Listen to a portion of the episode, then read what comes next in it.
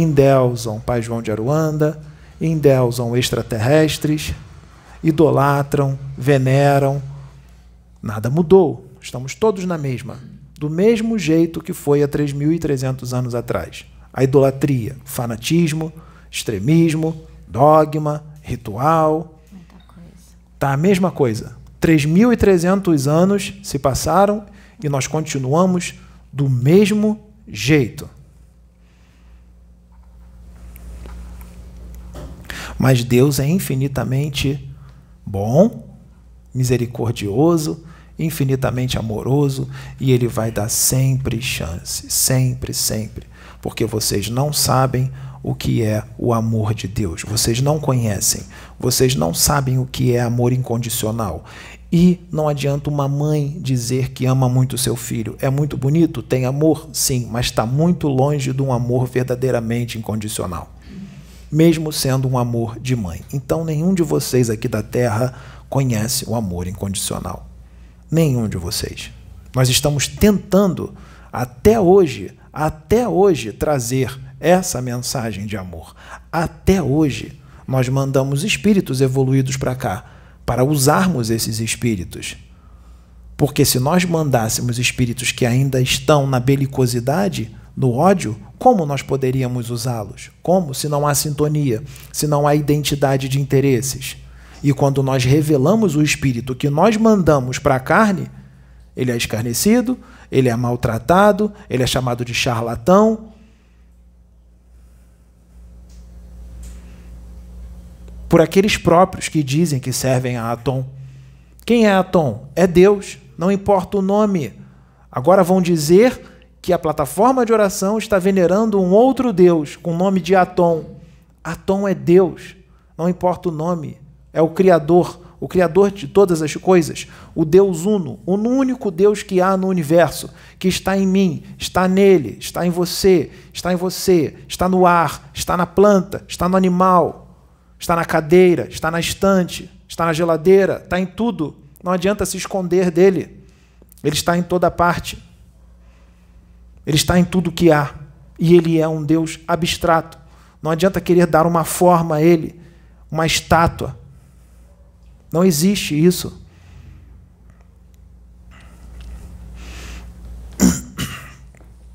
Vamos lá de novo. De novo.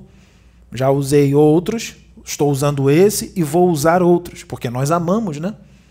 Quando a gente atinge um certo nível evolutivo, nós temos que entrar em desafios. E quanto mais difícil o desafio, mais nós queremos trabalhar até conseguirmos, senão não tem graça. Nós gostamos de desafios.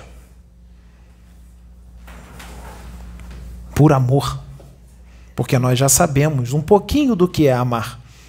Por isso estamos aqui. Por amor. No universo, no universo infinito. Jesus Cristo não disse? Na casa do meu Pai há muitas moradas? Muitas, inúmeras, incontáveis, e todas elas têm vida inteligente. Todas. A evolução não para. Não tem como impedir o progresso. É impossível. Mesmo que ele seja muito lento, não tem como impedir. E se ele estagnar, se a consciência estagnar, ela se destrói. Ela vira um ovoide. Ela vira um ser sem razão. Ela perde o corpo astral da forma mais dolorosa, não pela evolução, mas da forma mais dolorosa. Porque não se pode ir contra Deus, não se pode ir contra a evolução. Aquele que escolhe estagnar se destrói, atinge a segunda morte. Mas Deus, que é misericordioso, bom, vai chegar um determinado momento, depois de séculos ou milênios, ele vai pegar aquele espírito que se petrificou e ele vai dar um novo corpo astral para ele, para ele recomeçar. E existe todo um planejamento para isso. Todo um planejamento. Por misericórdia, por amor. Ninguém fica abandonado. Ninguém fica desamparado. Todos são amados. Todos são amparados, Todos vão ter uma chance, uma segunda, uma terceira, uma quarta, quinta, quantas forem necessárias. Ah, então só por causa disso eu vou continuar na mesma, não vou evoluir. Você escolhe, vai sofrer muito. E quem vai causar esse sofrimento em você não é Deus, é você mesmo. Porque não evoluir é morte, é sofrimento. É um sofrimento muito grande. Muito. E eu não desejo esse sofrimento para nenhum de vocês. Tudo no universo tem prazos. Esse mundo, o planeta Terra, ele é muito famoso no universo, principalmente nessa galáxia, por ser um dos planetas mais atrasados dessa galáxia. Não é o mais atrasado, mas é um dos mais atrasados. Um planeta na periferia da galáxia, um planeta pequeno, muito lindo, mas um planeta pequeno, com uma certa quantidade de, um, de uma humanidade, de espíritos, que gostam de guerra gostam de matar, gostam de cometer crimes, gostam de se odiar, gostam de se invejar, gostam de ser ciumentos, gostam de ser egocêntricos, vaidosos. Todas as paixões que vocês conhecem. Eles gostam de ser assim. O humano da Terra gosta muito de ser assim. Isso demonstra o quê? O que que isso demonstra? uma imaturidade espiritual imensa, gigantesca, uma ignorância gigantesca do que é Deus. Tudo se resolve na arma, tudo se resolve no tiro, na agressão. Tudo se resolve assim. Não é assim que é aqui? A história de violência da Terra, ela é imensa. E o ser humano da Terra também tem uma tendência imensa a julgar o próximo. Julgar. Se não falar, pensa. Ah, eu não vou falar para não julgar. Mas já pensou, já julgou no pensamento. É a mesma coisa. Porque pensamento fala. Nós ouvimos os pensamentos de vocês. Falou. Falou. Nós ouvimos. Existem ondas que são emanadas da sua mente e nós captamos. Nós não temos corpo físico. Fica mais fácil, não é? Ainda mais quando atingimos uma determinada evolução. Espíritos bem menos adiantados conseguem ouvir vocês. Imagine aqueles que evoluíram um pouquinho mais. É muito fácil. Muitos parecem estar calados, mas estão berrando. É uma gritaria danada. Então, o Criador, ele dá prazos no planeta. Ele tenta de tudo. Tudo ele até atrasa as coisas para ver se vai. Atrasa um milênio, dois ou até três, para ver se vai, por amor, porque ele sabe que se eles tirar os seus filhos daquela casa e colocar numa outra pior, o sofrimento vai ser grande. Então, por amor, ele até atrasa um pouco, mas chega uma hora que não dá mais. Chega uma hora que não dá mais para atrasar. Sabe qual é a hora que não dá mais para atrasar que nós chegamos? É a que nós estamos agora. No ano 2021 depois de Cristo. É a hora que já não dá mais. De 1950 até agora, começamos mais ou menos ali em 1950. Foi a hora que Deus falou: não dá mais. Não dá mais. Então Deus estabeleceu que esse mundo vai ser um mundo pacífico. Vai ser um mundo de amor e fraternidade. E só vai ficar nele quem vibrar no amor e quem vibrar na fraternidade. Quem quiser expandir a consciência, quem quiser progredir, quem quiser crescer constantemente, não é crescer um pouco e parar é crescer, se superar e continuar crescendo, se superar mais e continuar crescendo, e mais, e mais, e mais, incessantemente. Só vai ficar aqui esses. Os que são preguiçosos, que gostam de ficar na zona de conforto, vão ter que se retirar. Vão se retirar do planeta. Os que gostam de ser belicosos, violentos, agressivos, gostam de ofender, xingar, matar, destruir, esquartejar, torturar, roubar, se corromper, gostam de ser egoístas, orgulhosos, soberbos. Esses vão ter que se retirar. Ciumentos, religiosos agressivos,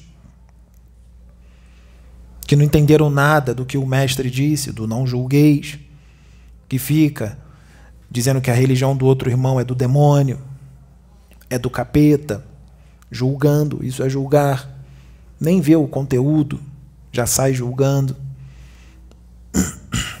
Esses vão embora. A religião aqui na Terra, ela é um mal necessário. Sim, durante muito tempo ela foi um mal necessário, porque a religião tira muitos do vício, a religião ensina a ser fraterno, a religião educa, mas no momento que nós estamos entrando agora, acabou a religião. Não dá mais para a religião. A ordem do Cristo é expandir. A religião que não dá mais, que eu estou falando, é essa religião limitante. É essa religião que venera um Deus agressivo, ciumento, vingativo, é essa que ataca as outras, é essa que causa separação. Porque a religião vista da forma expandida, essa pode ficar, tanto é que ela vai continuar, mas não da forma que está agora. Ela vai ficar de uma forma expandida. no mundo fraterno, no mundo evoluído, no mundo de adultos espirituais, não existe mais. Eu não acredito em reencarnação. Porque é mostrada a realidade como ela é. Não tem como fugir. Porque aqueles que não entendem a reencarnação ainda estão engatinhando os que querem permanecer engatinhando vão embora. O Cristo está aqui não é para impor, não é para impor que se acredite em reencarnação. Não é para impor que seja fraterno, não é para impor que seja amoroso. Estamos aqui para avisar como funcionam as coisas, como as coisas são às vezes de uma forma um pouco mais incisiva, dependendo do espírito que vem, às vezes de uma forma mais amorosa, mais tranquila, mas nós estamos trazendo de uma forma chamativa, de uma forma que está chamando mais atenção, usando esses médiums, se expondo, aguentando todos os ataques, todas as ofensas, todas as incompreensões, todas as zombarias. Sabe por quê? Por amor.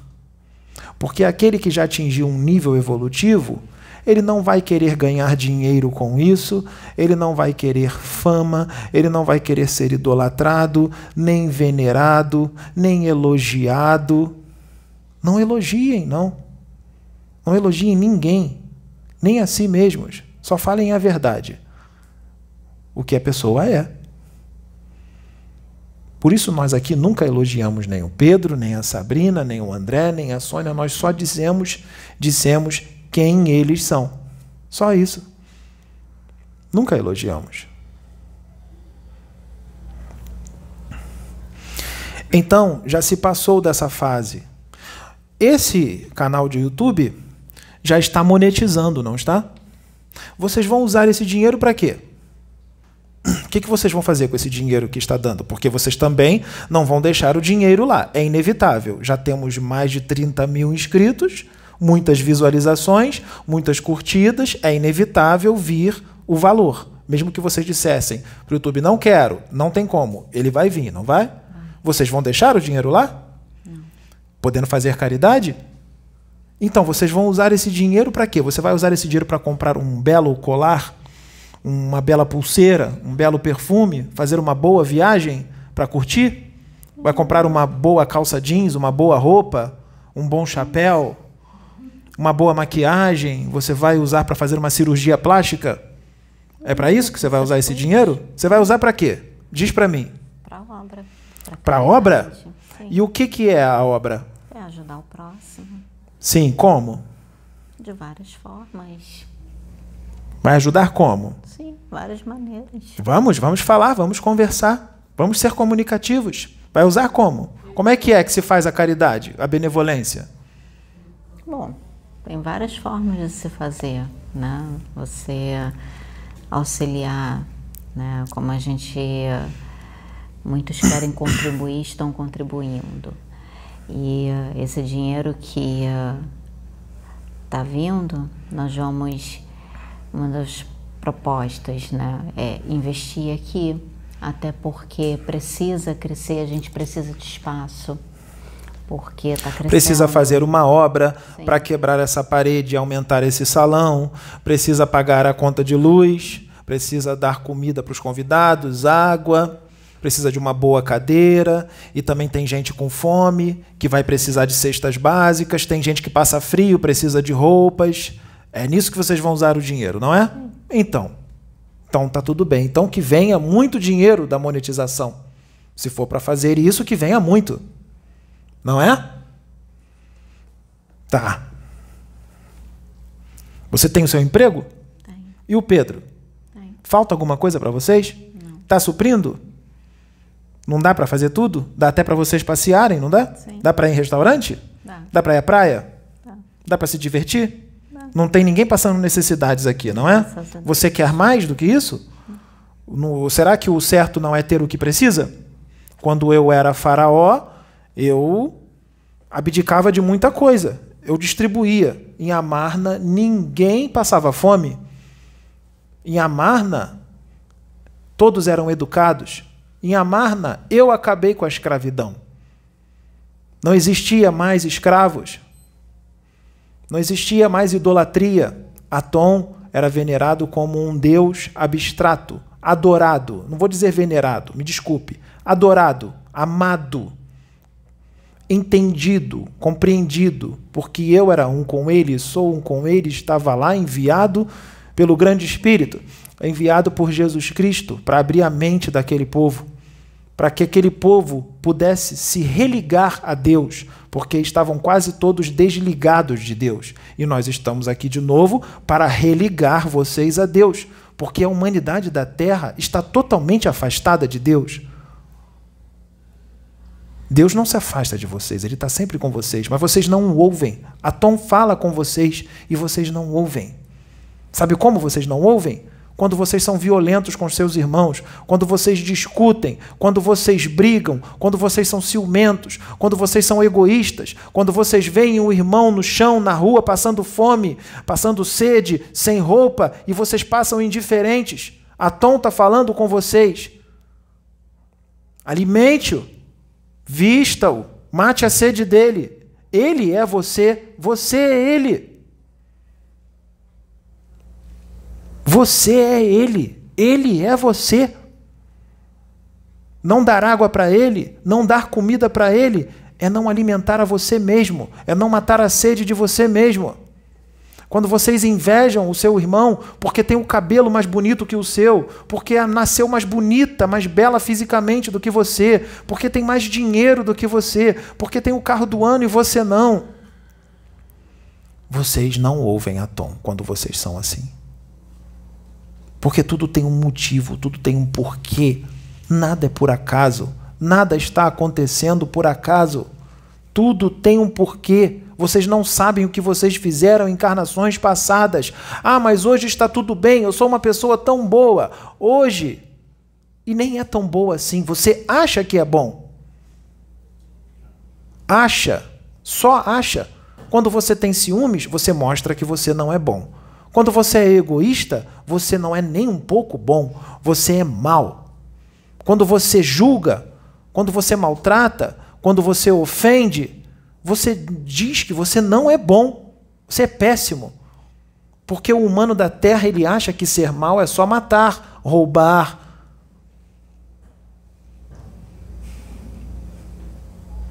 Vocês não sabem nem o que é bom. Até maus que vocês são, vocês nem sabem o que verdadeiramente é ser mal. Vocês são maus sem sentir. Vocês são maus e nem sentem que são maus, porque já está tão enraizado, já está tão normal, que é normal ser mal. É normal sentir ciúmes. É normal ser orgulhoso. É normal ser egoísta. É normal ser indiferente com o seu próximo. Que ele passe fome. Que ele passe frio na rua. Não estou nem aí. Sou eu primeiro. Eu primeiro sempre.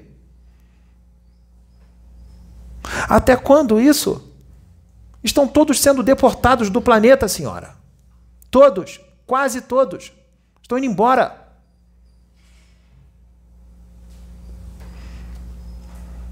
E para o lugar que vai, não é tão bom. Como eu disse, existem prazos no planeta. Prazos. Prazos. E o prazo acabou. Foi determinado pelo alto. O prazo acabou. Acabou que eu digo, não é hoje. Acabou que eu digo, é que está muito próximo. E muitos de vocês estão na última chance. Isso já foi falado aqui por outros espíritos. Na última. Mas Deus misericordioso do jeito que Ele é. Ele vai como. É como se ele esquecesse tudo que vocês fizeram em várias encarnações anteriores, inclusive nesta vida, se vocês decidirem mudar da água para o vinho não por medo, mas por sinceridade de coração, porque ele vai enxergar o seu coração, não adianta mentir. Nós sabemos. Nós que somos emissários dele sabemos quem está mentindo e quem não está. E mesmo com todos esses avisos aqui, mesmo com todas essas canalizações, mesmo com todas essas incorporações, eu digo para aqueles que assistem: mesmo para os que assistem. Poucos vão. E eu não quero desanimar e nem fazer ninguém desistir, mas é a realidade, porque muita gente acha que isso é brincadeira. Chega ali nos comentários e fala: ai que lindo, que maravilhoso, a luz venceu. Louvado seja o nome do nosso Senhor Jesus Cristo. Eu amo você, Sônia. Eu amo você, Pedro. Eu amo você, Sabrina. Não é para amar só eles, não. Ama todos. Ama você mesmo. Vocês não se amam, vocês se destroem. Vocês usam drogas, vocês bebem bebida alcoólica, vocês fumam. Vocês destroem a vocês mesmos. Vocês não amam nem mesmo a si.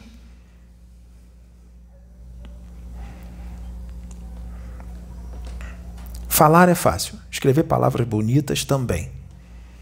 Pôr em prática no coração. Colocar aquilo no coração é muito difícil. Não vai poder mais ter guerreiro na terra. Não vai poder mais ter vícios na terra. A terra será uma humanidade, a humanidade da terra será uma humanidade fraterna e amorosa. E sabe como isso vai acontecer? da forma dolorida, porque foi tentado no amor por muito tempo. Atom sabia que o meu plano não ia dar certo, como eu queria, para todo o planeta. Atom sabia, mas mesmo assim, não dando certo, deu certo. Jesus Cristo era para ter nascido no Egito. E os planos foram mudados pela escolha do homem. Porque o homem insistia em ser belicoso, em adorar um Deus de ouro que não existe, fazer magia negra, oferendas, andar com amuletos, que nem hoje. Não andam com guias, não é guia no pescoço, cheio de bolinhas, aquele cordão cheio de bolinhas. Eu não largo isso por nada. Nós ainda estamos nessa. Ainda estamos assim. Eu não largo essa guia por nada. Andando com amuletos, fazendo simpatia. Simpatia? Quem é um com Deus não precisa fazer simpatia. Quem entende Deus, quem compreende Deus, não precisa fazer simpatia. E o pior, nós temos várias pessoas que são simpáticas, mostram uma simpatia, um carisma imenso nos rádio, no rádio, no YouTube, que ensinam simpatias. Em que nível evolutivo nós estamos? Século 21?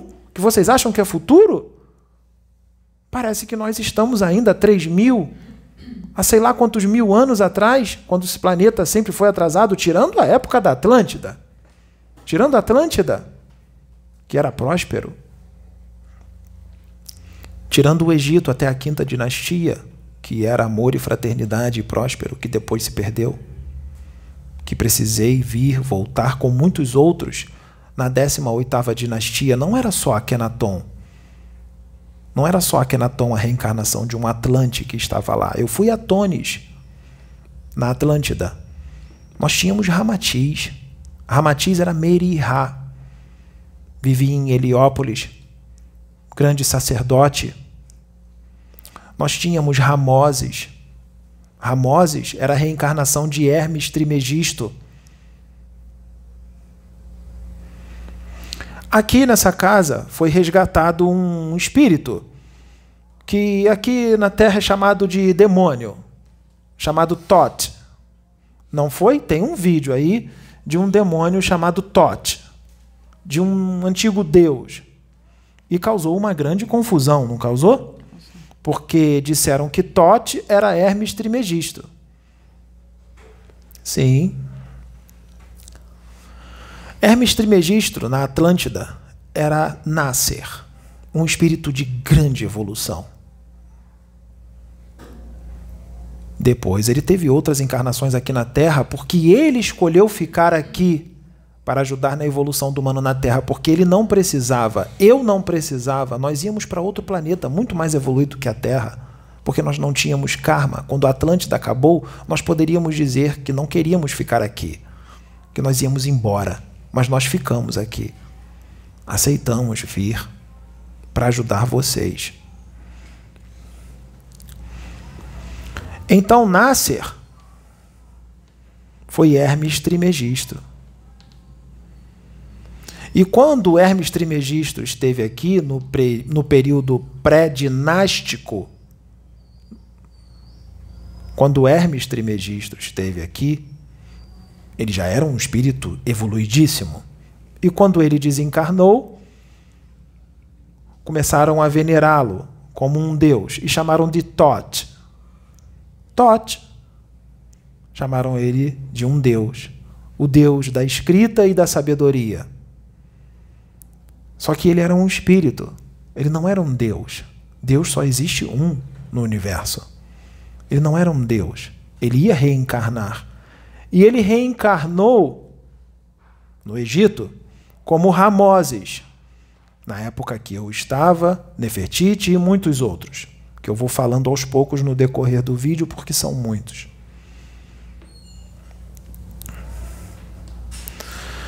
Então, quando Hermes Trismegisto, que depois foi, ser, foi venerado como um deus chamado Tot, reencarnou como Ramoses, no Egito, há 3 mil anos atrás, as pessoas em Tebas continuavam a venerar quem? Como um deus, cultuavam quem? Tote.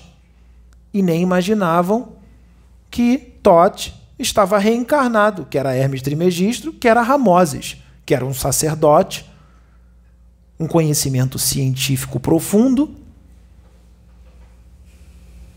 um verdadeiro doutor, médico e sacerdote. Estava ali e continuavam venerando Tote. Então, o Tote que eles veneravam e que foi resgatado aqui não era Hermes Trimegisto. Era um espírito das trevas que adotou o nome Tote, que eles veneravam, que eles davam oferendas, matavam animais, porque esses espíritos se alimentam do plasma sanguíneo dos animais.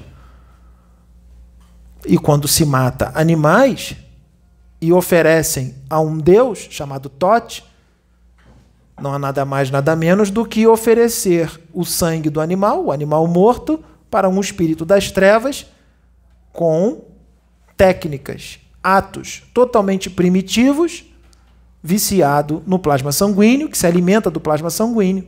Então, ali, o Tote, que foi resgatado aqui, era um espírito extremamente antigo, extremamente trevoso, inteligente, da época do Egito, que não era Hermes Trimegisto. Hermes Trimegisto, quando se atinge essa evolução, não se regride mais, só se anda para frente. Então, o Tote que foi resgatado aqui foi um espírito das trevas que adotou este nome. Apenas isso. Assim como veneravam outros deuses, Amon e outros, o espírito das trevas não está nem aí para os nomes que o homem dá. Ele não está nem aí. Ele vai fazer o que tem que fazer e o homem dá para ele o nome que ele quiser. Por isso que os espíritos das trevas, trevosíssimos, dizem: me chame do que você quiser. Amon, Tot, Marduk, Baal. Não importa o nome, quem dá os nomes é o homem. E nisso vocês são muito bons. No misticismo.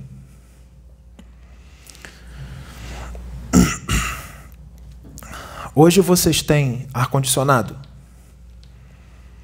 comida da boa, pizza, lasanha, churrasco. Tem muita comida boa. Não vou falar nome de restaurantes porque é antiético, mas nós conhecemos os restaurantes que vocês gostam de ir. Vocês têm carros, vocês têm motos, aviões, vocês têm conforto, os que têm condições de ter. Não é assim? Então imagine reencarnações e atrás de reencarnações aqui na Terra, com todo esse conforto. Porque esse conforto não vem de agora, já vem de muito tempo. Cada época com a sua tecnologia, mas o conforto já é antigo. Imagine desencarnar mais uma vez, chegar no plano espiritual e descobrir que vocês vão reencarnar num mundo totalmente bárbaro, sem tecnologia nenhuma, sem conforto algum. Vai ser bem desagradável, não vai? Com espíritos reencarnados lá, que são agressivos, bem belicosos, que resolvem tudo no braço, na violência. É a típica imagem do Homem das cavernas puxando a mulher pelos cabelos, dando com tacape na cabeça do outro, esfacelando a cabeça do outro. É isso. Que se você pisar no, pisar no pé dele, ele, ele vai te bater tanto porque são uns, uns símios bem fortes, bem musculosos, que alguns socos já assassina. Então, disputa de território e passar por tudo isso porque a rebeldia contra Deus, contra a evolução e o progresso era muito grande, muito grande. Quando eu estava aqui, mais uma tentativa, um enviado, me chamavam de Amenófis eu seria Amenófis IV, meu pai era Amenófis III. Eu mudei o meu nome. Eu mudei muita coisa. Eu quebrei os paradigmas. Eu quebrei os costumes. Eu quebrei. Geralmente o faraó era soberbo e orgulhoso, não tocava em ninguém. Eu descia do trono, eu abraçava as pessoas, eu tocava, eu ajudava, eu era amoroso, porque eu via todos como irmãos. Título de Faraó não me faz melhor do que ninguém, são meus irmãos, filhos de Deus, como eu. Eu tratava, eu os tratava como iguais. Depois que eu descobri o porquê o nome era Menófis, eu troquei para Kenaton. Porque estava ligado à matança de animais. E isso eu não podia admitir. E Akhenaton significa o espírito atuante de Atom. O espírito atuante de Atom. Eu saí de Tebas porque não me queriam em Tebas, porque, como sempre, a humanidade julgando pela aparência. Eu era magro, tinha um pescoço fino, os braços finos, frágil fisicamente. Eu tinha muitas dores de cabeça por causa da minha mediunidade extremamente ostensiva. O Pedro também tem esse problema, não é? mas eu digo que ele veio com uma mediunidade mais ostensiva do que a minha, não porque ele é melhor do que eu ou mais evoluído, mas porque assim se faz necessário para vocês. E tudo será aberto aos poucos. Aos poucos, no decorrer dos anos, as coisas vão acontecendo. Então, tire esse pensamento imediatista de vocês que tudo tem que acontecer amanhã, no dia 23 de setembro de 2021. Vai ser aos poucos no decorrer do tempo. Nada é assim instantâneo, porque nenhum corpo físico aguenta, principalmente quando é uma mediunidade extremamente ostensiva. Eu tinha muitas dores de cabeça. Eu tinha muitas dores de cabeça por causa da mediunidade. Me chamavam de o Senhor enxaqueca. O das enxaquecas. O menino das enxaquecas. Eu era amoroso, eu era fraterno, eu era manso, sereno e era chamado de afeminado por causa disso. Era considerado uma menina pelos outros, porque na cabeça deles eu tinha que ser grosso, guerreiro, agressivo e resolver tudo no braço, na violência, para poder demonstrar respeito. Isso é característica de um ser primitivo e eu não era. Eu era um ser fraterno. O meu irmão, Tutmes, mais velho, queria herdar o trono. Ele era assim. E eu era desprezado pelo meu pai, porque o queridinho do meu pai era Tutmes. Porque ele era guerreiro, forte, resolvia tudo no braço, era o orgulho do papai. Porque era guerreiro, forte. Mas Atom faz tudo perfeito. O trono estava destinado a mim, não a ele. Até que chegou o momento que Tutmes pegou malária. E tentaram de tudo. Não conseguiram curá-lo. Porque não era para curar. Ele morreu, desencarnou. E eu, o corregente, assumi o trono, mas meu pai ainda estava vivo. Meu pai sofria de reumatismo, dores por todo o corpo nas juntas, e tinha um problema na gengiva, que os seus dentes caíam, ficavam cariados e muita dor na gengiva. E aquilo foi piorando no decorrer do tempo. Meu pai já não podia mais tocar o reino, e isso foi tudo providência de Deus, de Atom, porque ele precisava ser quebrantado quebrantado. E ele precisava entender a obra que Deus tinha comigo naquele reino. E ele entendeu, na dor. Na dor. Antes de desencarnar, ele entendeu. Foi uma misericórdia de Deus para ele. Porque meu pai, Amenófis III, e minha mãe Ti, O deus deles era Atom também, mas eles enxergavam Atom de uma forma superficial, porque o que eles queriam era poder. Eles não enxergavam Atom como eu enxergava. Eles só enxergavam Atom para ir contra os servos de Amon,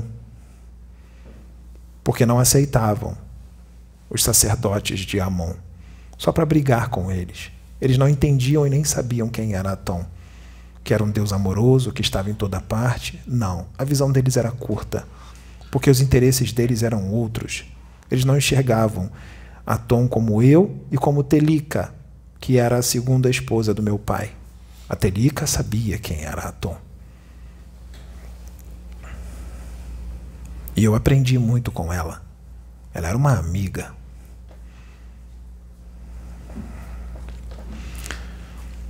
Eu assumi o reino com 15 anos de idade. E, sendo faraó, o faraó é considerado um deus encarnado. E o que ele fala é lei. E eu comecei a mudar tudo. Já que me chamavam de afeminado, de menina, eu construí uma estátua do jeito que eles me chamavam.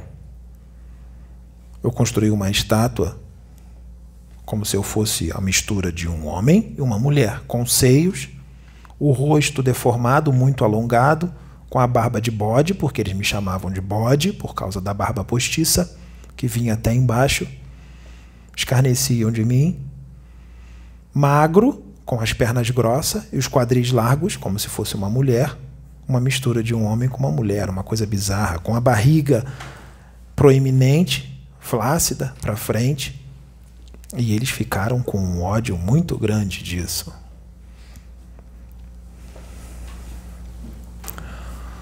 No dia da minha posse, eu tinha um amigo chamado Radamés, que se casou com Izete Nefret, que ele chamava de Easy. Jovens, bonitos, inteligentes. Izete Nefret era filha de Ramoses, o sacerdote, a reencarnação de Hermes Trimegisto.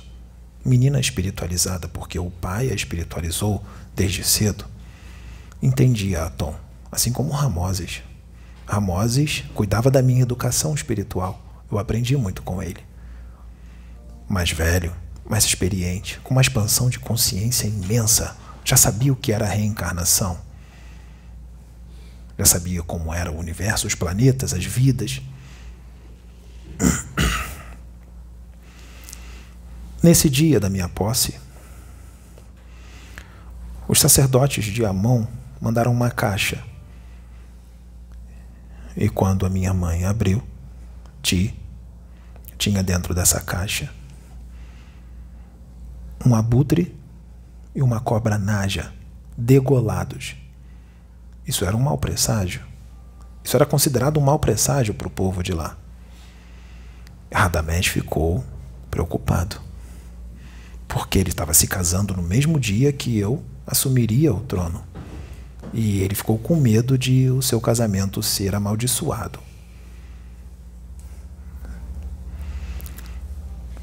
Eu não liguei para isso, porque eu era um com Deus, com Atom, e isso para mim era só uma superstição. Isso não me pegava. Quem é um com Deus não tem medo dessas coisas. Às vezes eu tinha que ser um pouco mais duro com determinadas coisas, ser contra o que eu sou. Como o Pedro já precisou ser em algumas vezes por necessidade, não teve como fugir, está encarnado na terra, não tem como. Tem vezes que tem que ser um pouco incisivo. Aqui, com espíritos rebeldes, isso acaba baixando um pouco nossa vibração. E nós podemos ser vítimas de magia negra se alguém fizer, com pensamento ou com estátuas ou com oferendas. Mas nós somos um com Deus. Então Deus toma providência. Se não estiver na nossa hora, não vai acontecer nada. Eu vou chegar nessa parte mais para frente da magia negra que faziam contra mim o tempo todo os sacerdotes de Amon, que não aceitavam Atom, um deus abstrato, eu dizia que todos os outros deuses que eles adoravam eram espíritos de luz. Espíritos de luz que seguem as diretrizes do Deus maior, Atom. Não era mentira. Hermes Trismegisto não foi ser considerado Tote, ele é um espírito iluminado, não o Tote que estava lá. Então, todos aqueles deuses que eles colocaram aqueles nomes eram espíritos iluminados que estavam abaixo de Atom. Eles não gostavam quando eu dizia isso. Porque na cabeça deles eu estava colocando o meu Deus acima do Deus deles. O meu Deus era o mais poderoso na cabeça deles. E eles isso eles não admitiam por causa do orgulho, não é? Da vaidade. Já que Tebas estava mergulhado em ódio, ganância, egoísmo e tudo que é ruim, vícios, e não queriam Adão e não me queriam, eu saí de Tebas. Eu saí de Tebas. E eu fui construir uma cidade celestial bem perto do Nilo, fora de Tebas. Construímos tudo em dois anos. Em dois anos.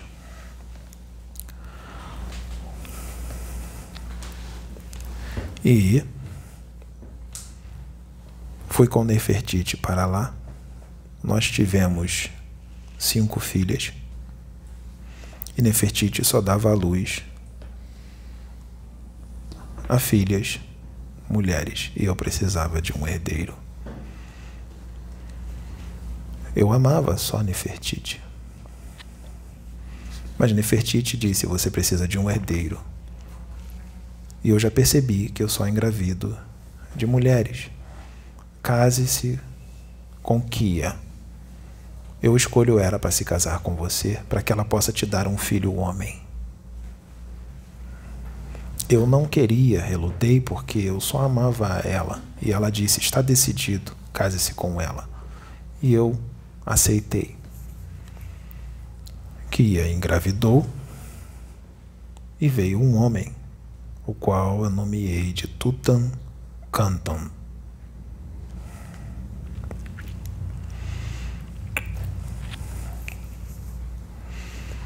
Amarna ela chamava de Aquetaton, não Akenaton, Akenaton sou eu, Aquetaton. Mas vamos falar Amarna. Kia deu à luz e morreu no parto deu à luz e morreu no parto. Porque não era para eu ficar com ela, era para eu ficar só com Nefertiti, a minha missão era com ela. Essa moça foi só um instrumento para que eu pudesse ter um herdeiro. Mais uma demonstração. E ela desencarnou feliz e disse: Estou partindo para o plano espiritual muito feliz porque cumpri a minha missão. Eu dei um filho para o Faraó.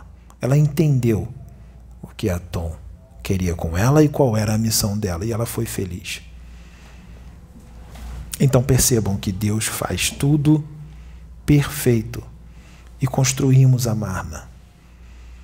Nós éramos fartos, eu não deixava ninguém com fome. Eu libertei os escravos. Eu libertei todos os escravos, porque se nós éramos filhos de Deus, do mesmo Pai, irmãos, eu não poderia escravizá-los. Eu os libertei e o trabalho que eles já faziam, eu remunerei. Remunerei e esse trabalho tinha um tempo. Não poderia passar do tempo como faziam, como exageravam, sacrificavam os homens através da escravidão. Eles tinham tempo de estudar, diversão e nós alfabetizamos todos eles havia saneamento, todos levavam uma vida digna com tudo o que precisava. Uma cidade dos sonhos, como eles falavam. Eles falavam que era uma cidade de vagabundos. Em Tebas.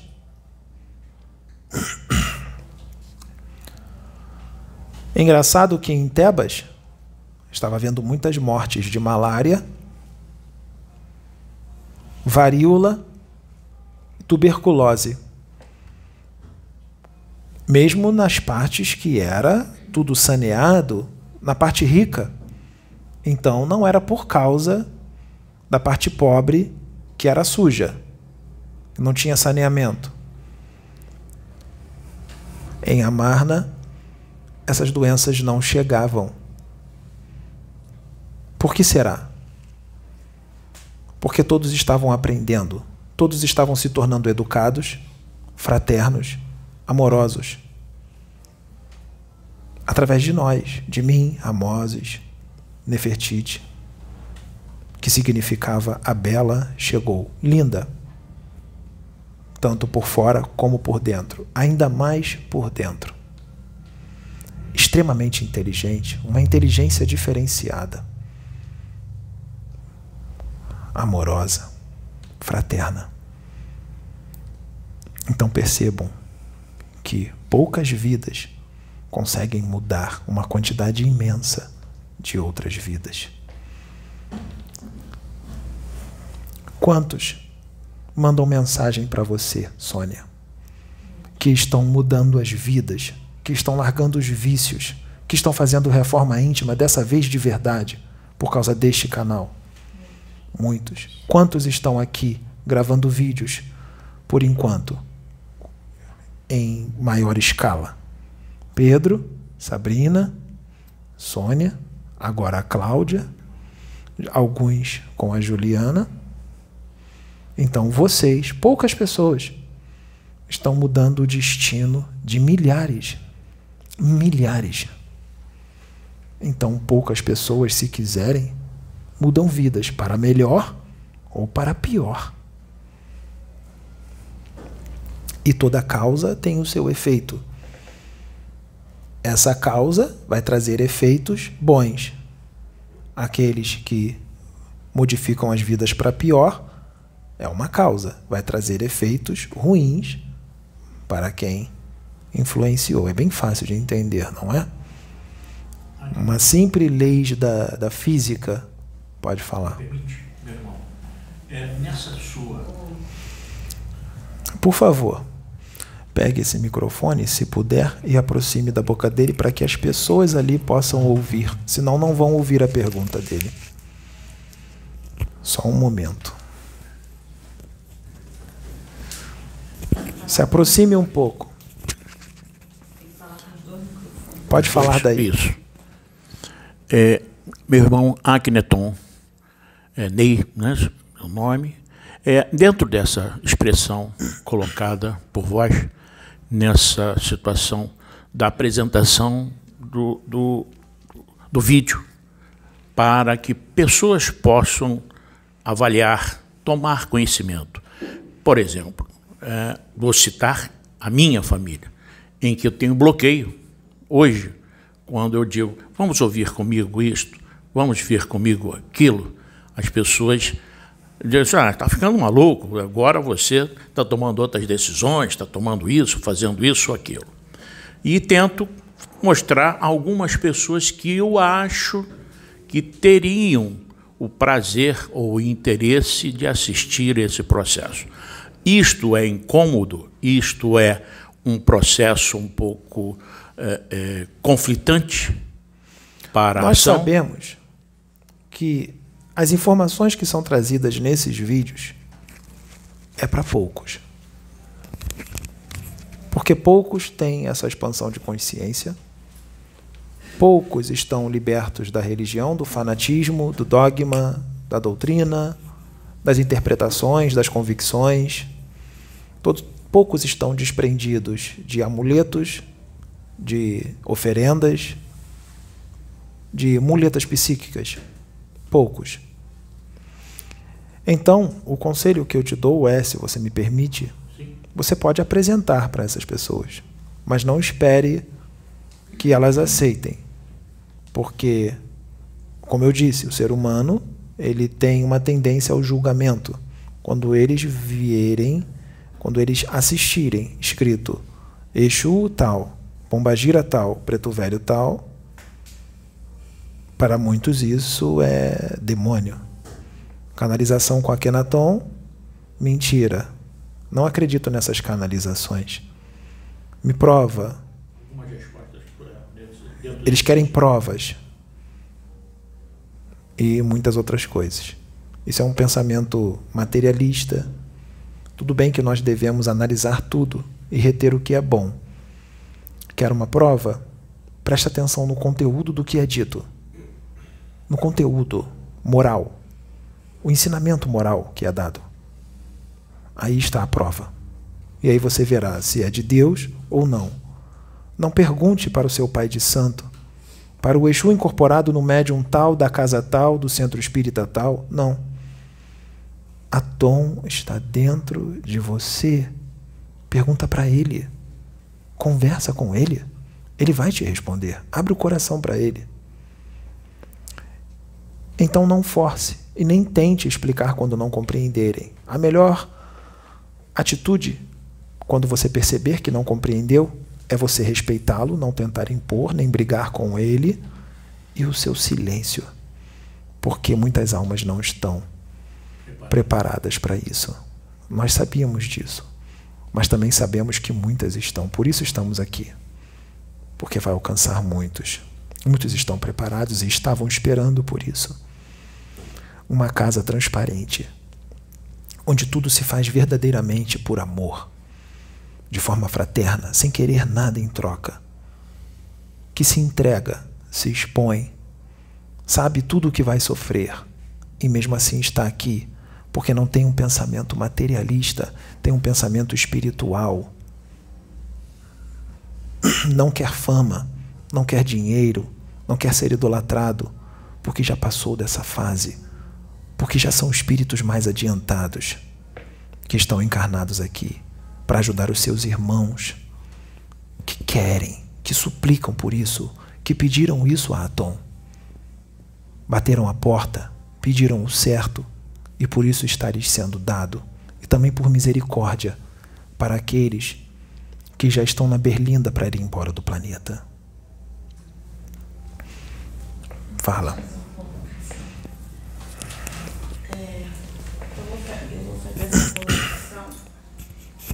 que eu acho importante, que eu acho que vai ajudar muitas pessoas. Pode falar. Fala daí. É, eu, quando. É, é, na minha doutrina de religião, que é evangélica, ensina que é, essas entidades, é, Exus, Pombagira, são todos demônios. E isso é ensinado em todas as a, a, a religião evangélica.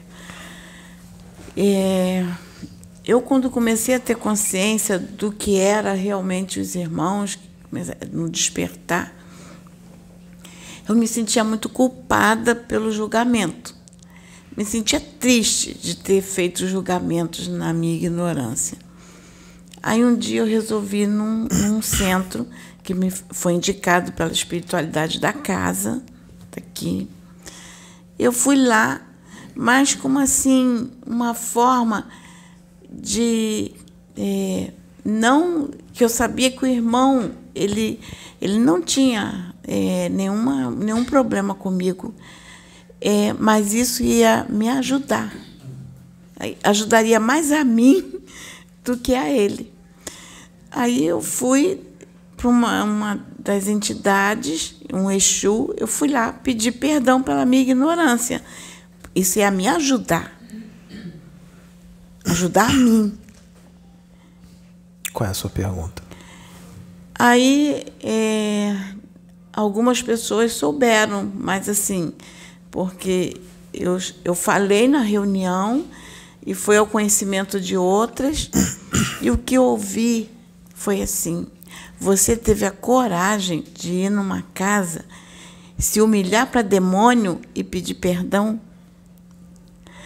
Então, é, hoje, eu, é, veio de um grupo, e isso me entristeceu, porque eu, eu disse assim: ele é meu irmão.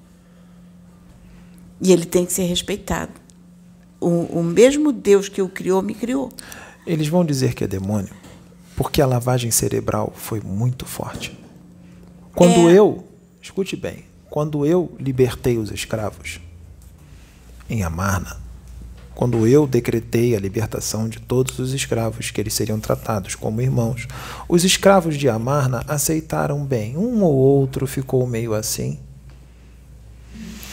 Mas em Tebas, os escravos ficaram com raiva de mim, porque eles não admitiam que escravos fossem tratados, que eles fossem tratados como iguais a mim. A lavagem cerebral que fizeram na cabeça deles foi tão grande, por causa da religião da época e tudo mais, os costumes, que eles não aceitaram a libertação. Ficaram com raiva de mim, porque eu os libertei a lavagem cerebral que foi feita na cabeça deles foi tão grande que aconteceu isso. A lavagem cerebral que é feita nas religiões, não só na evangélica como outras, é tão grande que faz com que as pessoas fiquem assim. Inclusive passa de pai para filho. Assim como são muitos religiosos, pastores, espíritas, agressivos agressivos com a religião. Religião não é para ser agressividade. Se é, a religião é para religar, é ligar o homem a Deus, e Deus é amor, como vai ter agressividade na religião? Como vai ter fanatismo? Deus não é fanatismo. Como vai ter dogma? Como vai ter extremismo? Deus não é nada disso. Deus é amor puro, incondicional, imensurável, infinito, fora da compreensão de qualquer humano da terra. É um amor tão grande que ele nunca vai parar de tentar para com que seus filhos se aproximem dele. Esses que agem dessa forma estão na religião, acham que estão com Deus, mas estão distantes dele por causa do julgamento. Mas Deus entende a limitação e os usa, porque existem boas intenções em muitos desses. Existem boas intenções. E muitos desses fazem obras muito bonitas, tiram muitos das drogas, tiram muitos dos vícios, fazem caridade, colocam muitos no caminho. Então tudo isso é pesado na balança, mesmo com essa ignorância, mesmo com o julgamento deles. Tudo isso é pesado na balança. Por isso que muitos desses, quando desencarnam, mesmo julgando, mesmo agindo de determinadas formas negativas, são amparados por causa do que o que fizeram de bom é tudo colocado na balança. E no plano espiritual eles são esclarecidos é levado em consideração o esquecimento e é levado em consideração também o nível evolutivo que o espírito deles está, porque Deus já sabia que eles não poderiam ir além daquilo, eles só poderiam ir até ali. A programação era que ele estivesse naquela religião que explicava as coisas de uma forma mais simples, e Deus já sabia que quando ele encarnasse, ele ia agir daquela forma com os seus irmãos de outras religiões, por causa da limitação dele por causa da evolução do espírito dele, que ainda está um pouco menor do que os outros irmãos que, irmãos que já expandiram mais. Então, Deus já sabia de tudo isso, Atom já sabia de tudo isso. O que Atom leva em consideração é a mudança dele para melhor, mesmo com os julgamentos e com algumas atitudes negativas, ele ficou mais fraterno, ele ficou mais amoroso, ele ajudou os seus irmãos, ele tirou muitos do vício, ele foi amoroso com muitos. Ele se reformou de alguma forma. Tudo isso é levado em consideração. E quando os espíritos de luz vêm buscá-lo, se apresentam para eles da forma que eles aceitam. Os espíritos se transfiguram até com asas de anjo para dizer que um anjo do Senhor estava ali para buscá-lo, para levá-lo para o reino dos céus. E Deus não sacrifica as consciências de ninguém. Existem colônias que parecem verdadeiramente um paraíso no céu, até com anjinhos tocando harpa. E aos pouquinhos eles vão sendo explicados e as coisas vão sendo desfeitas aos poucos, para que suas consciências não sejam sacrificadas. E as coisas são resolvidas na mais perfeita sabedoria, sem agressividade sem incompreensão e sem julgamentos, com entendimento do nível evolutivo que os nossos irmãos estão. Por isso nós estamos aqui, porque vocês humanos da terra, humanos da terra têm um potencial imenso para amar. Vocês não têm ideia do potencial que vocês têm para amar. O pior bandido, o pior traficante de drogas, o pior assassino, ele não tem ideia do potencial que ele tem para amar porque eles amam pessoas, eles amam as suas mulheres, seus filhos. Isso é o princípio de transferir esse amor para os seus irmãos, que eles roubam, matam. Ali já é uma luz. Para sair dali, daquele amor, ser transferido para os seus irmãos que não são do seu sangue, que eles roubam, que eles matam, é fácil. Porque nós, eu, o Pedro, a Sônia, a Sabrina. Nós não vemos mais laços sanguíneos. A mãe consanguínea do Pedro, ele não acha, ele não ama ela mais do que você, do que você. Ele ama os dois da mesma forma. Parece surreal isso? Parece coisa de louco? Quem pensa assim está longe de entender como funcionam as coisas. E vai precisar de um longo tempo para expandir. Longo tempo que eu digo são várias encarnações para chegar nesse nível de entendimento. É a mesma coisa quando limitam que uma consciência crística como Jesus Cristo, Sananda, não é assim? Canalize com um médium ou apareça para um médium, se mostre para um médium, que o médium seja desdobrado e seja colocado diante dele. Por que não? Por que não se ele é um espírito? Ele é só um espírito de grande evolução, sim, mas é um espírito, é um irmão e o nível de humildade que ele tem é incompreensível para qualquer humano da Terra. Se a humildade dele é imensa e o que ele mais quer é progresso, por que não aparecer para um outro espírito que é seu irmão? Por que não? Se ele não vê esse irmão menos evoluído como inferior, menos evoluído não é ser inferior, ele só é menos evoluído. Ele pode ser um espírito muito mais jovem, um espírito que evolui de uma forma mais lenta, antigo, mas que evolui de uma forma mais lenta. É um irmão. Qual é a graça de Jesus Cristo falar só com anjos, com espíritos que já atingiram a angelitude ou que são mais evoluídos do que ele? Qual é a graça de Jesus Cristo ficar no reino dos céus só tendo contato com anjos? Isso é tédio para ele, é tedioso para ele. O que traz alegria para ele é entrar em contato justamente com aqueles que são bem menos evoluídos do que ele, porque o maior prazer dele é ajudar aqueles que têm pouca evolução a evoluir muito. Isso traz alegria. Isso é amor. Vocês não têm ideia do êxtase que um espírito como ele entra quando um espírito que era belicoso, mau, cheio de chagas, cheio de paixões, se torna fraterno. Vocês não têm ideia da alegria que ele sente. Isso é alegria para ele. Então, Jesus Cristo pode se mostrar para todos vocês. Quando Pedro diz que conversa com ele, não é o Pedro não é melhor e ele não quer aparecer ou se sentir melhor do que vocês. Jesus Cristo pode aparecer para todos vocês Busquem-o. Busquem-o por ele. Eu tenho certeza que se vocês buscarem de verdade, ele vai se mostrar para vocês em desdobramento ou de alguma outra forma. O próprio Deus, o Criador incriado, o Alfa e o Ômega, não é assim que muitos dizem? Eu não digo assim. Eu digo o Criador incriado, tudo que há, que está em tudo, em cada átomo seu, cada elétron, próton, nêutron, molécula. O que é um átomo? É a união de elétron, próton, nêutron de átomos vira molécula.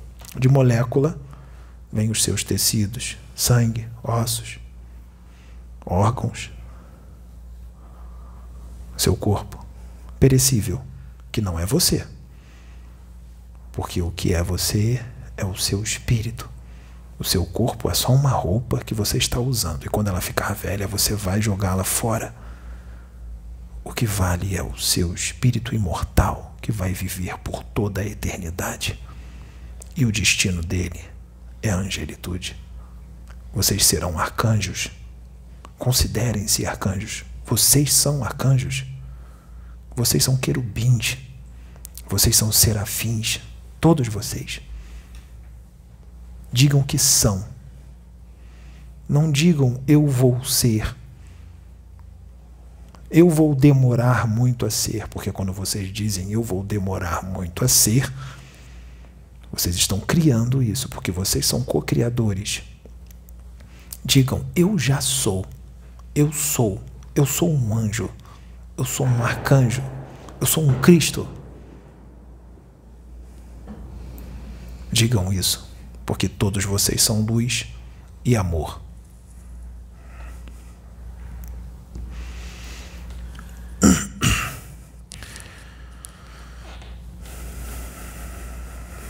Então, percebam que na minha época 3.300 anos atrás. Tudo que se faz hoje já se fazia lá.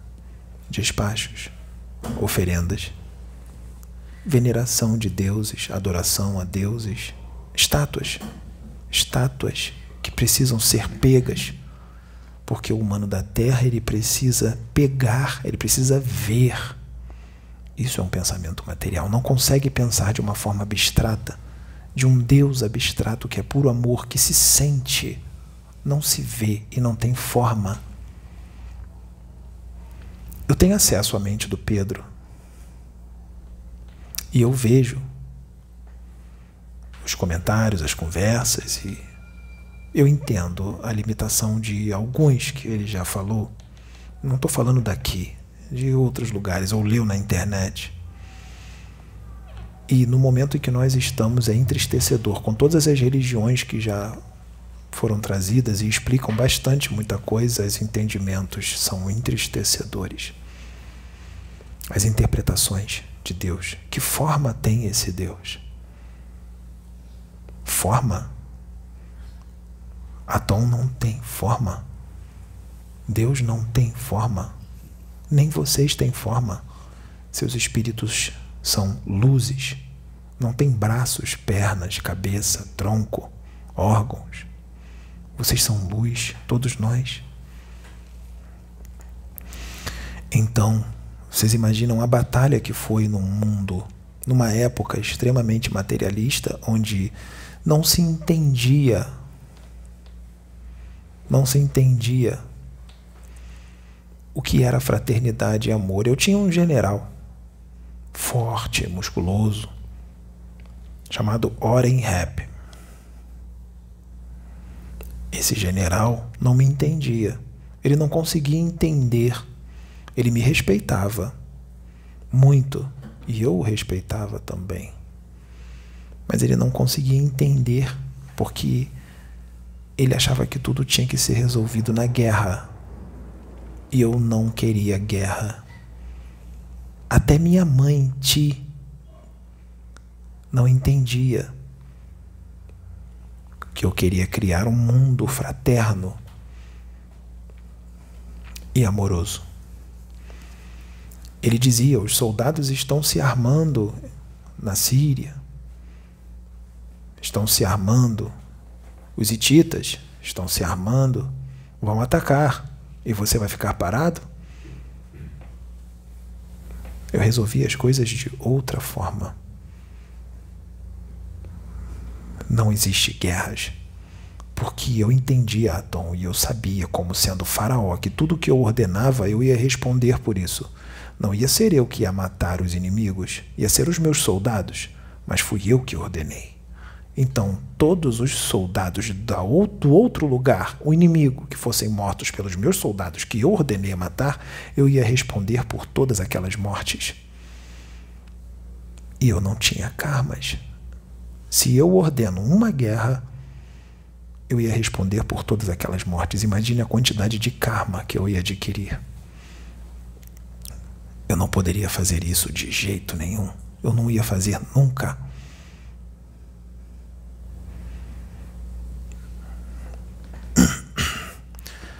Nada se resolve na violência. Nada se resolve na discussão agressiva. Existe discussão saudável. O nome discussão não quer dizer que é algo ruim. Eu digo discussão agressiva, desrespeitosa, querendo impor. Agressividade física, matança. Nada se resolve assim. O que nós estamos vendo por aí passeatas políticas agressivas, porque um é da direita, o outro é da esquerda.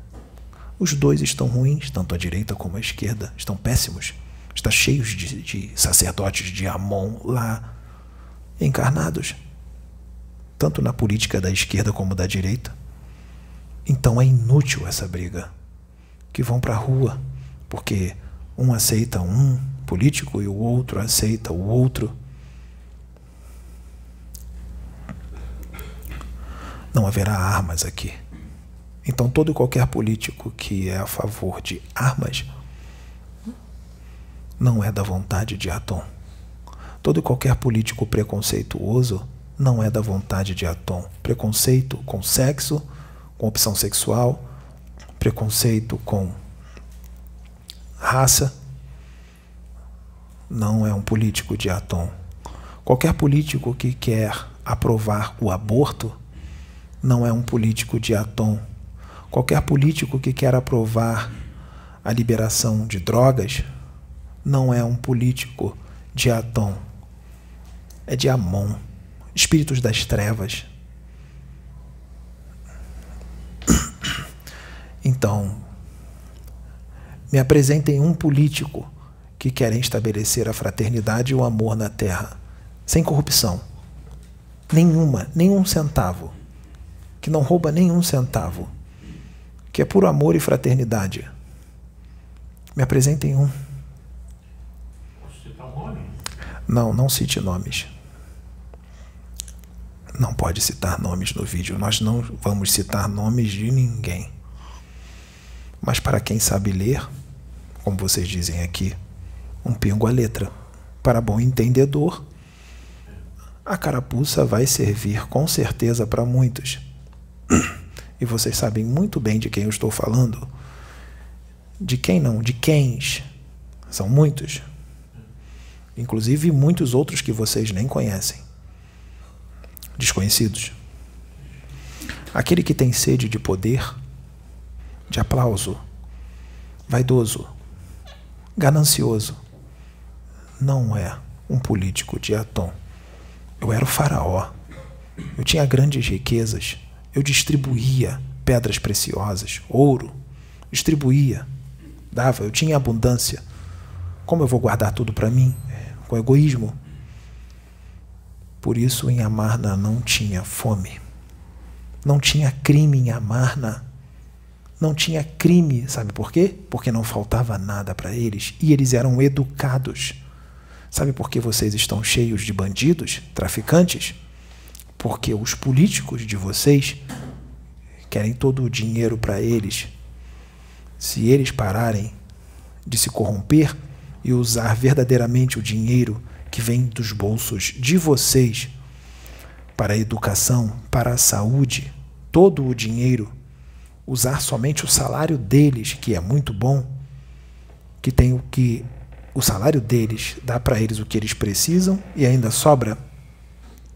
Se eles usarem esse dinheiro para o progresso dos seus irmãos, tudo muda, o crime diminui, o tráfico acaba, o roubo, os assaltos acabam. É só dar educação para eles, dar emprego, um bom emprego, não com esse salário mínimo que dão aqui, Akenaton falando de salário mínimo, nós temos todas as informações da Terra. Todas. O crime vai diminuir muito. Eu digo para vocês que ele não vai acabar, porque existem muitos espíritos rebeldes, mas que ele vai diminuir muito, muito mesmo, pelo menos em 70% no mínimo, vai. Imagine se a criminalidade diminuísse 70% aqui no Brasil. Só no Brasil.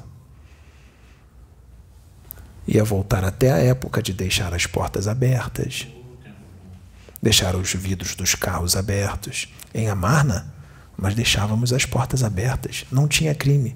Nós tínhamos policiais, soldados, eles não trabalhavam, não tinha crime. As bigas, os carros de guerra, nós usávamos para passeatas, para divulgar a Tom, divulgar Deus. Nós não usávamos os carros de guerra em guerra, porque eu não fazia guerra. Mas o ser humano insiste em ser guerreiro. Ele insiste. Então, ele vai ter que se mudar. Porque Deus vai respeitar o livre-arbítrio do homem. Deus não vai impor o amor e a fraternidade para aqueles que querem ser guerreiros e ódio puro. Deus não vai impor. Mas terá que se mudar, porque o planeta Terra vai ser um mundo fraterno. Não no tempo de vocês, imediatista. Não pensem que vai melhorar daqui a 20 anos, 30, 40 ou 50. Isso vai demorar séculos. Mas vai. Mas serão poucos séculos. dez séculos, oito, nove, dez séculos, onze. Não vai passar muito disso. Porque quem não quiser mudar vai sendo retirado do planeta. Retirado. Removido. Muitos vão achar que isso é fantasia. E daqui a 10 anos vão falar. Akenaton disse, já passou 10 anos, 20 e nada mudou, parece até que piorou. Esse é um pensamento imediatista, materialista, de um tempo curto, humano. Eu estou falando em tempo espiritual. E o tempo espiritual é mais largo. Ah, mas eu vou morrer quando isso acontecer. Outro pensamento materialista. Não vai morrer nada. Você só vai jogar o corpo físico fora. Você vai continuar vivo. Você vai habitar um outro corpo.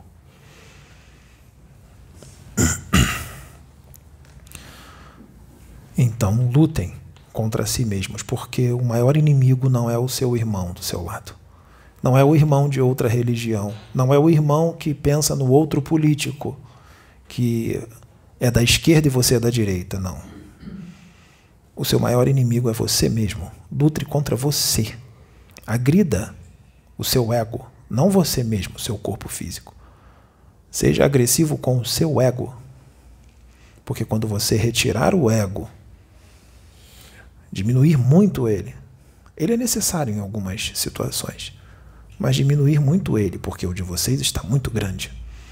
E agirem com a razão, com coração e com amor, aí vocês se unirão a Atom. Aí vocês serão um com ele.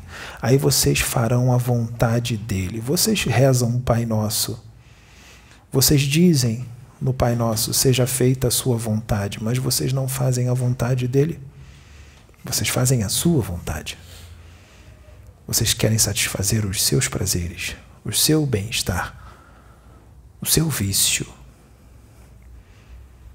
Vocês querem colocar a vida de vocês em primeiro plano. Para ser médium de verdade, médium com Jesus Cristo, com Deus, de verdade. Eu digo de verdade, não esses médiums que a gente vê por aí vaidosos, egocêntricos, egoístas, agressivos, julgadores, gananciosos, não esses que a gente tem visto por aí. Médium de verdade, como Francisco Cândido Xavier, como Divaldo Pereira Franco, como Akhenaton, como Francisco de Assis médiuns com Jesus de verdade. Esses, esses conhecem a Tom. Esses vão doar a sua vida para o seu próximo. Esses vão estar inseridos numa casa espiritualista, universalista, seja a religião que for, no domingo, no verão, no feriado no verão. Porque quem está unido a Tom não vai perder tempo. Ele vai estudar porque ele vai querer progresso o tempo inteiro. Progresso, progresso. Ele vai pegar um livro e outro, outro, outro, outro. Ele quer mais progresso, mais, mais.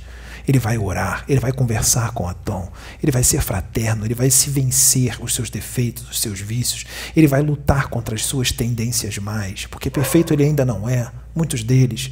Ele vai lutar, lutar, lutar. E se ele cair, ele vai levantar de novo e vai continuar lutando, lutando. E ele não vai pedir perdão a Deus quando ele cair, porque não precisa pedir perdão a Deus. Ele já perdoou sempre. Não precisa pedir perdão a Deus. E ele não vai pedir nada a Tom. Ele não vai pedir, porque quem está unido a Tom, quem está unido a Deus, não pede nada. Senhor, eu te peço, não pede nada. Diga que já é se as suas intenções, as suas intenções são boas, já é. Não precisa pedir. Senhor, eu peço conhecimento. Senhor, eu peço que essa humanidade seja fraterna. Não, vá lá e faça, não peça, ele não vai fazer por você. Seja instrumento dele. Seja a voz dele. Quando eu falava, já não era mais eu, era o Cristo, o Cristo planetário falando através de mim. Assim como Pedro, muitas das vezes o Pedro estava conversando com amigos aqui, com a Sônia, com a Sabrina, e já não era mais o Pedro, mas sim o Cristo, o Cristo planetário falando através dele. Porque se as intenções dele forem as mesmas que o do Cristo, se as intenções dele forem as mesmas de Deus, o Deus falará através dele, a Tom falará através da boca dele, porque a Tom está dentro dele, está dentro de você, o mesmo Deus que há em mim, há em você, há em todos vocês. Então ele pode falar através do Pedro, através de mim, da Sônia, da Sabrina, de cada um de vocês. Então, um irmão que diz que que julga um médium que canalizou com Jesus ou que fala que viu Jesus, ele não entende como funcionam as coisas, porque ele mesmo que está falando isso poderia estar canalizando com Jesus, poderia estar vendo Jesus.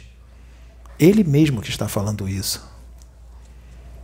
Então ele não entende como funciona Deus, como funciona as coisas, como é a Tom. Não entende. Na minha época, muitos desses estavam encarnados, dos espíritos evoluídos. Ramoses era Hermes Trimegisto. Tinha Akhenaton, eu. Tinha Meriha, que era Ramatiz. Nefertiti, que era Criste, da Atlântida. Nós tínhamos vários espíritos evoluídos. Até Radamés, que era casado com a filha de Ramoses. Radamés não tinha a mesma evolução de Ramoses ou Akhenaton, mas ele tinha uma boa evolução e ele estava com a mente aberta a todos os ensinamentos. Quando Ramoses explicou para ele sobre a reencarnação, que ele não tinha conhecimento, ele se espantou na hora, mas ele não se fechou. Ele se abriu porque ele sabia quem era Ramoses. E ele entendeu como funcionavam as coisas, porque Ramoses explicou porque quando Ramoses falou para ele sobre o grande espírito, que era Jesus Cristo, falou da evolução de Jesus, que Jesus já estava se reduzindo todo o seu campo vibracional, reduzindo para poder entrar num corpo físico denso, já estava se preparando para vir, porque ele precisava se reduzir, porque era tanta luz, tanta luz, tanta evolução, que ele precisou se reduzir por dez séculos. E Ramoses estava explicando isso para Radamés. E Radamés perguntou: como que ele tem essa evolução e eu tenho esta? Porque em uma vida não dá para chegar nessa evolução. Ele não sabia que existia reencarnação. E Deus não faz um espírito mais evoluído do que outro. Ele não cria um anjo e um espírito ignorante. Todos são criados simples e ignorantes. E Ramoses explicou: Jesus é mais evoluído porque ele, primeiro, é mais antigo, muito mais antigo do que nós, existe há mais tempo do que nós, então ele teve mais tempo para evoluir. E ele se dedicou muito para chegar nessa evolução. Porque tem espíritos que têm a mesma idade de Jesus e não têm a evolução dele. São bem menos evoluídos do que ele. Por que, que Jesus é mais, se tem a mesma idade do outro? Se Jesus tem 13 bilhões de anos e tem outro espírito que também tem 13 bilhões de anos, mas Jesus é muito mais evoluído do que o outro espírito que tem a mesma idade que ele, porque Jesus se dedicou mais. Jesus se esforçou mais para melhorar. Por isso ele chegou naquela evolução. E Radamés não entendeu. Como que eu vou conseguir essa evolução se uma vida não dá? Porque uma vida dura 80 anos, 90 anos ou menos. Como que eu vou chegar? E Ramoses explicou. Quando você morrer, o seu espírito vai sair do corpo, você vai ficar um tempo no plano espiritual e depois você vai precisar de um novo corpo, ter uma nova vida e assim vai indo. Quantos corpos forem necessários até chegar à evolução de Jesus e mais do que ele. Quantos corpos forem necessários? Ele se assustou. E Ramoses explicou que para evoluir é assim. Para evoluir é assim, é bem, é bem simples. É bem simples. E quando Ramoses disse que podemos vir como mulher, que ele era homem, e ele se assustou de novo: Como eu, mulher? Eu sou homem. Ramoses disse: Você tem que experimentar tudo para você atingir uma evolução alta. Você tem que sentir o que uma mulher sente. Você tem que entender como é ser uma mulher. Você tem que entender como é ser um homem. Você tem que entender como é ser um homossexual porque Deus vai deixar você vir homossexual algumas vezes. Deus vai deixar você vir bissexual algumas vezes. Você tem que passar por isso. É com permissão de Deus. Então não devemos ter preconceito com os homossexuais, não é? Seria uma grande ignorância ter preconceito contra os nossos irmãos homossexuais, porque tudo isso acontece com permissão de Deus. Então por que os religiosos dizem que ser homossexual é coisa do demônio? Se ele não tem como ir contra aquilo, se estava na programação encarnatória dele. Como? Dá o um microfone para ela.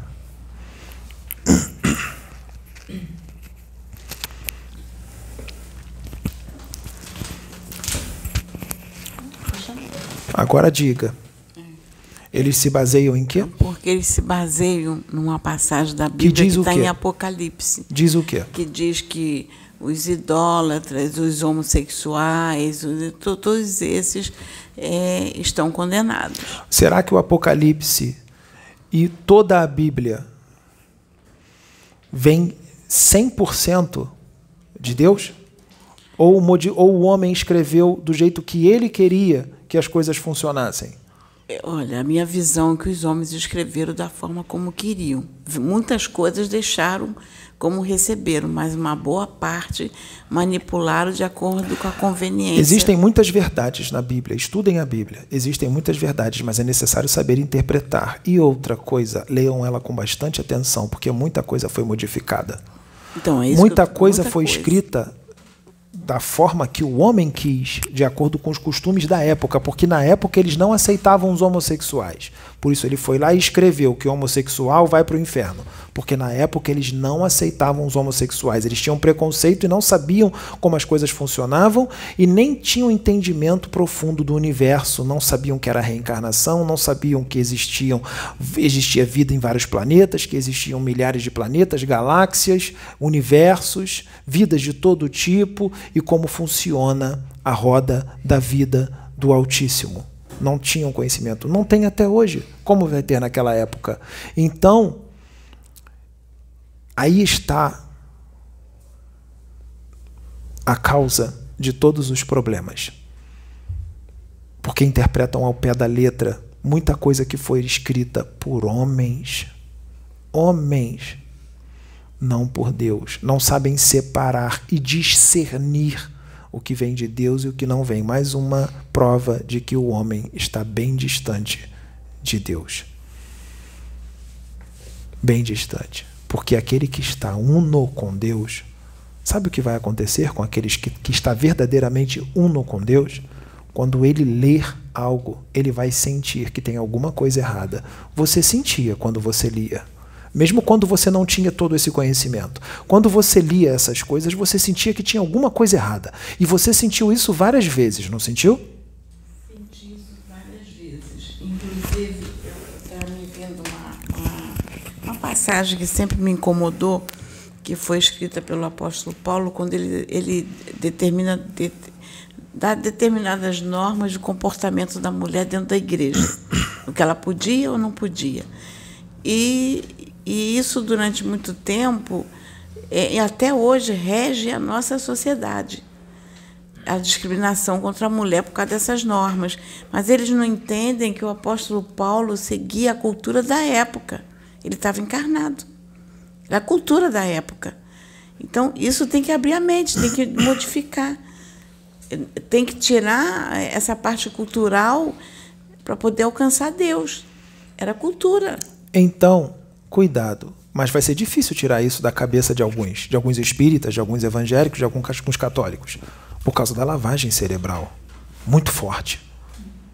E uns já nasceram nisso. Pior ainda, desde pequeno. Muito forte.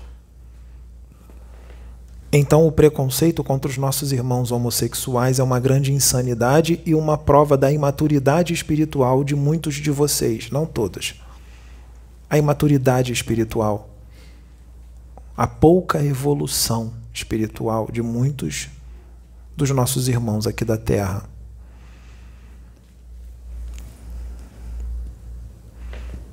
Então, Ramoses disse para Radamés que ele precisava passar por várias experiências, ia ter algumas vidas que ele ia precisar ficar doente porque ele precisa saber como é ser ficar doente. Mas como que Deus vai me dar doença sem eu, sem eu ter karmas, se eu não tiver karmas? Animais têm karmas? Cachorro tem karma? Cachorro fica doente. É um espírito que está ali. Por que será que ele fica doente? Bom, eu perguntei isso uma vez para o Marco por causa do meu cachorrinho que sofreu muito. E quando eu recebi a orientação que trouxeram ele e disseram que, que eu ia ter que ajudar a, a, a transição dele, Aí eu fiquei desesperada, porque ele estava sofrendo. Aí ele explicou: não fique preocupada com esse sofrimento dele. É o processo de transformação que ele tem que passar. O processo de transformação que ele precisava é passar. passar. E esse sofrimento é então, benéfico nem sempre uma doença, para a transformação. Nem sempre uma doença é karma. Muitas das vezes, uma doença que causa muita dor está lavando o seu espírito e transformando o seu espírito para algo muito melhor. E muitos não entendem e espraguejam Deus. Senhor, só fiz o bem, por que isso está acontecendo? Nós precisamos passar por várias experiências para evoluir, várias. Por isso passamos por vários reinos: animal, mineral, elemental, hominal, angelitude. Precisamos passar por tudo. Isso leva tempo, muito tempo milhões, bilhões de anos. Depois que vocês evoluírem bastante, Deus vai dar a responsabilidade para muitos de vocês de estar à frente de um trabalho espiritual sério. Vai dar a oportunidade. Eu digo para aqueles, não os que nós temos hoje, que acham que estão com Deus. Eu estou falando de um trabalho verdadeiramente fraterno, de verdade. Deus vai dar isso para vocês. Aí vocês vão evoluir mais. Deus vai dar para vocês o governo de um planeta. Para você governar sozinho um planeta inteiro, uma humanidade de um planeta inteiro. Aí você evolui mais. Deus vai dar para você a incumbência de tomar conta de um sistema solar inteiro, de nove planetas, ou dez, ou quinze, ou cinco, ou quatro. Existem sistemas solares com quatro planetas. Você vai tomar conta de um sistema solar inteiro. Aí você vai evoluir mais. Deus vai dar uma galáxia para você tomar conta. Não tem limite.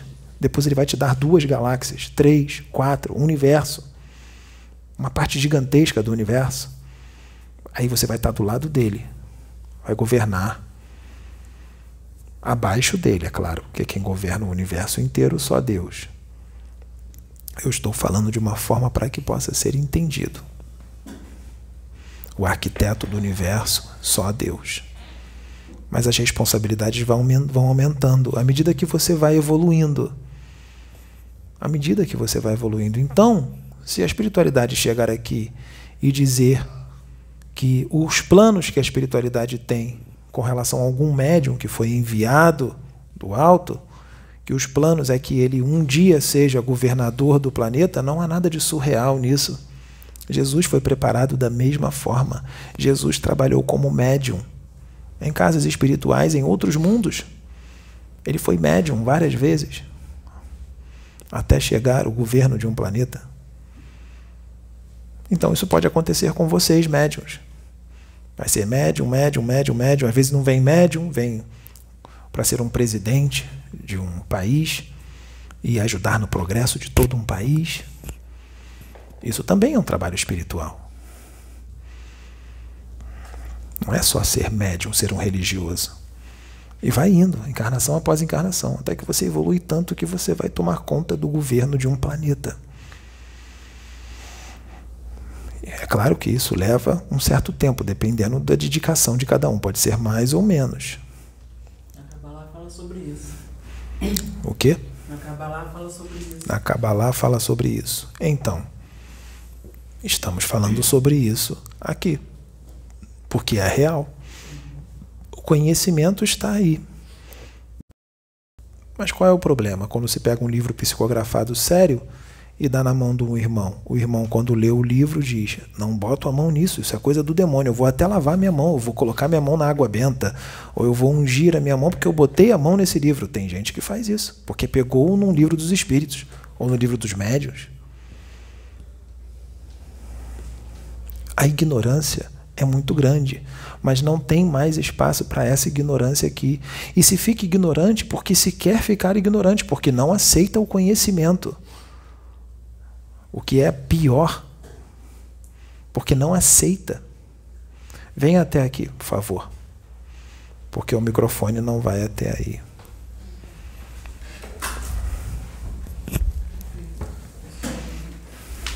Saudações. A técnica da apometria, ela é bem vista pela espiritualidade superior, tal qual ela foi trazida pelo é, Azevedo? A apometria. O estudo, vale a pena estudar e, e trabalhar esse, essa Com técnica? Com certeza, essa técnica vem da espiritualidade. Pode estudar e aplicar. Não é perda de tempo? Não, senhor. Obrigado. Pode estudar e aplicá-la que ela vem da espiritualidade, é uma técnica muito eficiente. Fazendo com amor, então, mais eficiente ainda. Tudo que é feito com amor é muito eficiente, mesmo que seja feito na ignorância.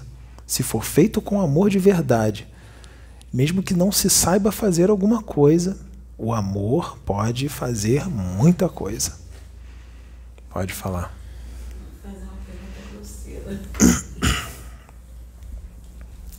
É... Eu gostei da colocação, gostei da colocação do irmão a apometria, mas eu, uma das coisas que me entristece, a mim, eu, Sônia, é os valores dos cursos. Então, um comércio muito grande de cursos de apometria.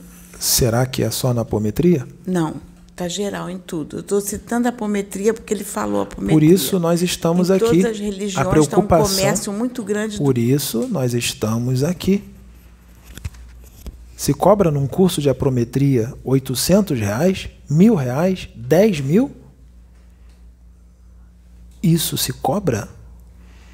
Ou o certo seria uma pessoa, se ela realmente quiser ser fraterna, e uma pessoa tem um conhecimento profundo de apometria. Quem tem conhecimento e é fraterno não guarda o conhecimento só para si. Se ele realmente é fraterno e está com Deus, ele vai, ele não vai conseguir, porque o amor já está nele. Ele precisa propagar aquele conhecimento, porque ele quer o progresso do mundo. Ele não vai conseguir guardar aquilo para ele. Ele vai precisar externar aquele conhecimento. Só que ele não tem muita condição financeira. Como é que ele vai dar essas apostilas? Se vamos supor que para fazer uma apostila, cada cópia custaria, vamos falar um valor simbólico, 10 reais. Cada cópia de um livro de apometria dessa pessoa que tem muito conhecimento de apometria. E ele quer distribuir a apometria, essa, esse conhecimento da apometria, para uma quantidade muito grande de irmãos. Lembre-se que a apometria vem do plano espiritual. É algo espiritual, então não se pode comercializar, porque é para o progresso dos irmãos, para a caridade, para fazer o bem. Então não se pode comercializar a apometria. Já começamos por aí. Não deveriam estar comercializando. Então, só que ele não tem condições financeiras e cada livro custaria 10 reais, cada cópia custaria 10 reais, que fala sobre esse assunto, apometria. E ele quer muito ajudar os seus irmãos com esse conhecimento. O que ele vai fazer? Ele vai cobrar para os seus irmãos 10 reais.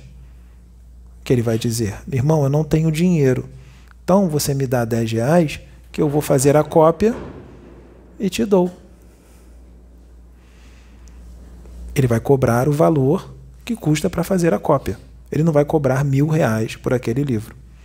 Agora, se ele for muito rico, milionário, ele não vai cobrar. Se ele é milionário e sobra muito dinheiro, ele vai fazer os livros, muitos livros por 10 reais, e não vai cobrar nada, ele vai dar de graça, porque ele é milionário. Ele vai dar de graça. Não se cobra para fazer apometria, não se cobra para jogar búzios, não se cobra para fazer mesa radiônica, não se cobra para uma conversa fraterna, não se cobra para curar, não existe água abençoada, água ungida, não existe nada disso. E se existisse, tem que ser de graça. É claro que existe a água fluidificada, que pode ser uma água ungida. Não é isso? Mas não podemos cobrar. Tem que ser de graça.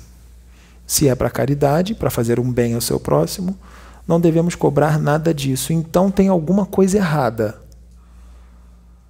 Porque isso está assim aqui, não está? Na Terra? No Brasil, então, que era para ser a pátria do Evangelho, onde as pessoas têm uma tendência mística bem forte, não é?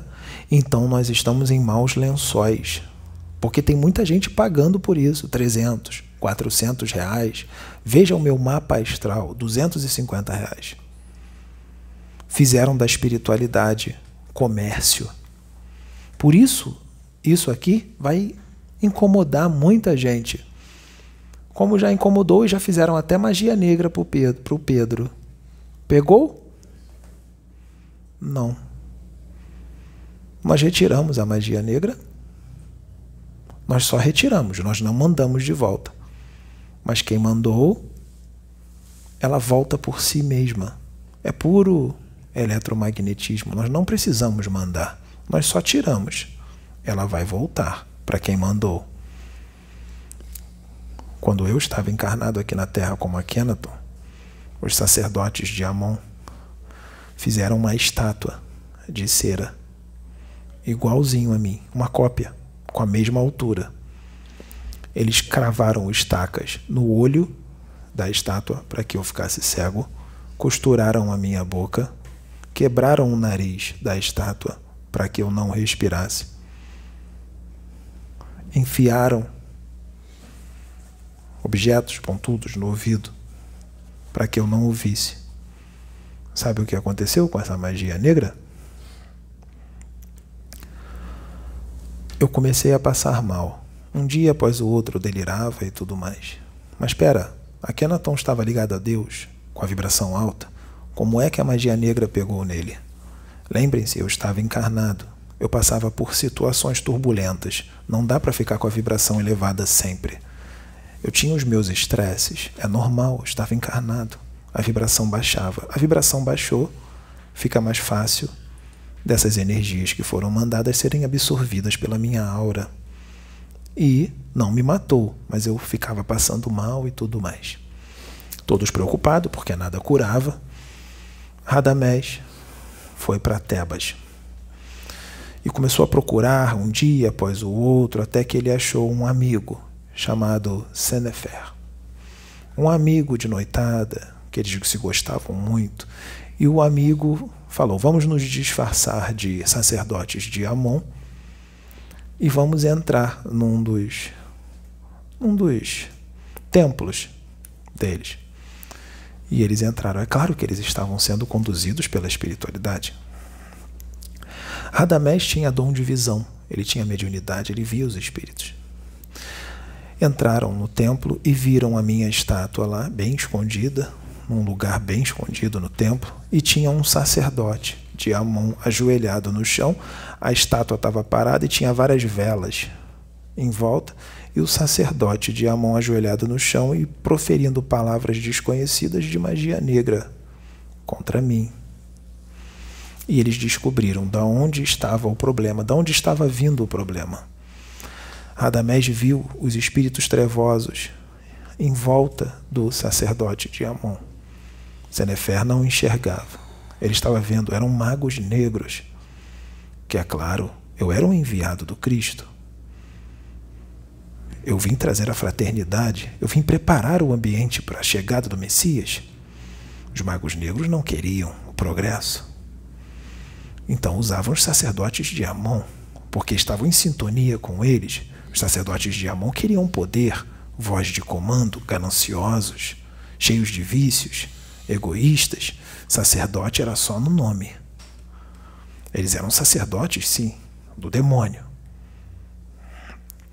Então, Radamés se exaltou e queria levantar e atacar o, o sacerdote. E Senefer falou: Você não, fique aqui. Que insanidade! Magia se quebra com magia. Não adianta você matar o sacerdote. Virão outros e continuarão a magia e nós seremos mortos. Vamos agir com sabedoria. Vamos embora. Você volta para Amarna e diga para Ramoses o que está acontecendo e Ramoses vai dar um jeito de desfazer a magia, porque Ramoses é um sábio. Você tem Merihá, que era Ramatis. E ele falou: É verdade, você está certo. Já descobrimos qual é o problema. É magia negra. Vamos, eu vou voltar. E ele voltou correndo para para Amarna, Radamés. Só que demorava um tempo para o barco chegar até Amarna. E ele, muito preocupado com o meu estado de saúde, ele falou: Eu não posso esperar, ele pode morrer. Já sei. Ramoses, ele, Ramoses conseguia sair do corpo consciente, desdobramento espiritual. E ele orou, Radamés nunca tinha feito isso dessa forma. Ele orou a Atom e pediu para que Atom concedesse um desdobramento consciente para que ele pudesse contar a Ramoses antes de chegar em Amarna, para que Ramoses pudesse resolver as coisas. Ele dormiu e Atom concedeu, porque não era minha hora. E tudo isso que aconteceu, Atom permitiu, porque tudo tem um motivo e um porquê. Ramoses veio e disse: Tu foste sábio no que tu pediste a Atom Passou tudo para Ramoses, Ramoses voltou para o corpo e eles desfizeram a magia antes de Radamés chegar em Amarna e eu fiquei bom. Essa magia toda, todo o mal que os sacerdotes de Amon fizeram, voltava para eles. Estava uma desgraça em Tebas. Doenças. Estava mergulhada em ódio. A energia em Tebas era péssima. E em Amarna a energia era leve, porque era puro amor e fraternidade, tudo prosperava. Vocês percebam que as coisas aqui no Brasil estão assim porque a aura do Brasil está banhada em ódio, raiva, inveja, disputas, ganância. Por isso está como está. E é exatamente que nós teremos, por causa disso, por causa da vibração humana, nós teremos algo no Brasil que nunca teve. Nós teremos tsunamis no Brasil. Nós teremos terremotos por causa da vibração humana. Isso só vai acontecer, não é Deus que manda, é a vibração humana. São vocês mesmos que vão atrair tsunamis, terremotos, pandemias. Vocês acham que essa pandemia é a única? Virão outras por causa da vibração de vocês, humanos. Por causa do que o que vocês emanam. Vocês são os algozes de si mesmos. Vocês, algozes de si mesmos. Então a Marna não tinha doença por causa da vibração do povo. Não tinha desastre. E Tebas? O que, que vocês acham que aconteceu com os sacerdotes de Amon? Quando eles desencarnaram. Foram todos para o abismo. Eles estão aí hoje. Por isso eu estou aqui, a Kenaton. Estamos aqui de novo. Porque Deus não ia permitir que os sacerdotes de Amon fizessem tudo o que estão fazendo sem uma luz. Tudo há um equilíbrio no universo. Há um equilíbrio. Então, nós estamos aqui, não só eu, Akenaton e Pedro e Sônia e Sabrina e Juliana e outros. Em outras casas existem outros servos de Deus, sérios. Existem casas que estão até no YouTube, são poucos, mas tem. E outras que não estão no YouTube para o equilíbrio. E eu digo que a luz vai vencer. Ela sempre vence. Deus sempre vence. Mas eu não vejo nada melhorar. Não é no tempo de vocês, é no de Deus. Então, nós estamos aqui. Sejam luz. Sejam luz. Nós vamos ficar por aqui. Nós vamos voltar. Não se preocupem. Explicações virão, porque já houveram outros vídeos que eu canalizei com o Pedro e houveram muitas dúvidas, eu sei. Virão explicações em cada vídeo. É só continuar assistindo e propaguem para o máximo de pessoas que vocês puderem, porque vocês não têm ideia da benevolência que vocês estarão fazendo só em propagar um vídeo que vem de Deus. Só em propagar, porque vai mudar vidas.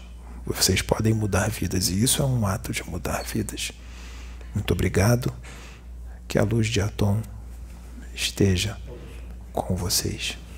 Graças a Deus.